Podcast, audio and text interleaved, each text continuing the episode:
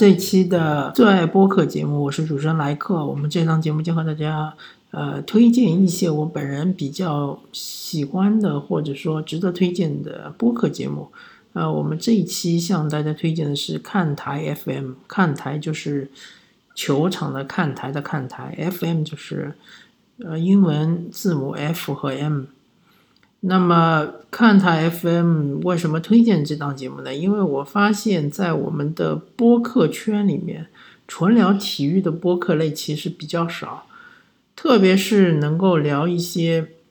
那个比较主流的体育项目的，比如说足球啊、篮球啊，呃，这个节目看台 FM 它相对来说就是呃是主要是聊体育。呃，有一些番外篇，可能是聊一些生活上遇到的有趣的事儿。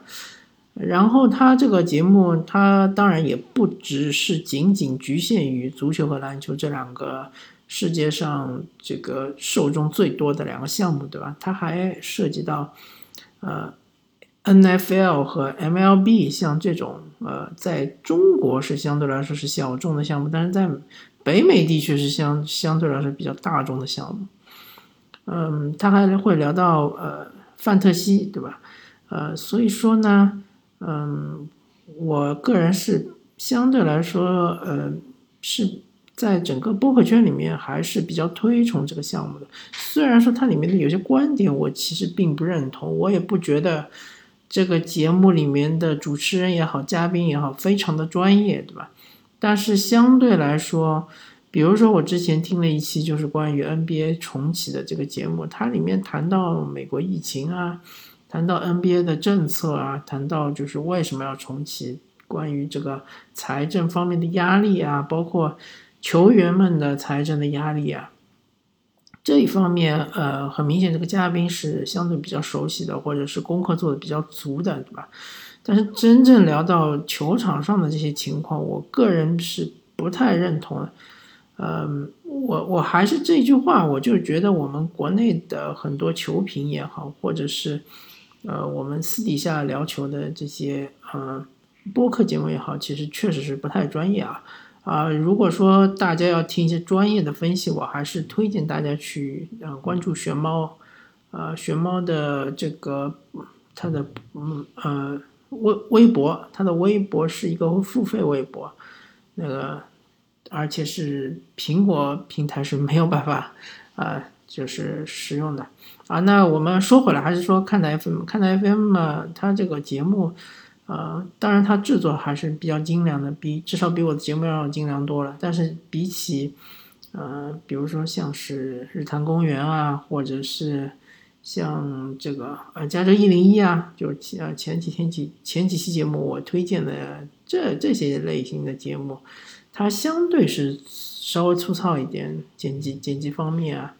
或者音质方面，但是它嗯呃主主要的感感觉还是比较专业的，没有说嗯太多的呃很明显的瑕疵吧。那而且它的节目它的特色就是非常长啊，每一期节目都一个多小时啊，这一点非常不容易啊。做过播客就知道，这个一个多小时。呃，录其实就很累，然后录完之后剪，可能是要三四个小时铺在里面，对吧？要慢慢的修音，呃，而且还要调音什么的，非常非常的不容易啊。这个播客的主持人也好，或者他们的团队也好，其实啊，还是付出了很多的心血。啊，对于我们喜爱播客的这些嗯播客迷来说，像这种。呃，纯体育类的播客，其实我们还是要珍惜的，因为确实在，嗯，整个播客界是很少。原来我听足球类的，我还会听那个聊个球，是吧？呃，后来哈好像就这个播客就呃更新速率比较慢啊。当然，看到 FM 它的特点也是更新比较慢，我们也能理解，毕竟不是专业以播客为职业的。大部分情况下还是有本职工作的，或者是学生，对吧？学生就是还要上课的，那么，嗯，花几个小时甚至十几个小时来录音、来剪辑，呃是非常不容易的。所以说月更也好，或者是季更也好，其实也是非常正常的。那这一点呢，啊，希望各位听友能够体谅，对吧？啊，只要节目做得好，其实就是说更新速率慢就慢一点了。啊，这一点反正我是挺呃敬佩看台 FM 的整个呃节目组，他们其实做的相当不错的，也值得推荐，好吧？那么我们这一期就和大家聊到这里，呃，我们推荐的是看台 FM，看台就是呃体育场的看台的看台，FM 就是呃英文英文字母 F 和英文字母 M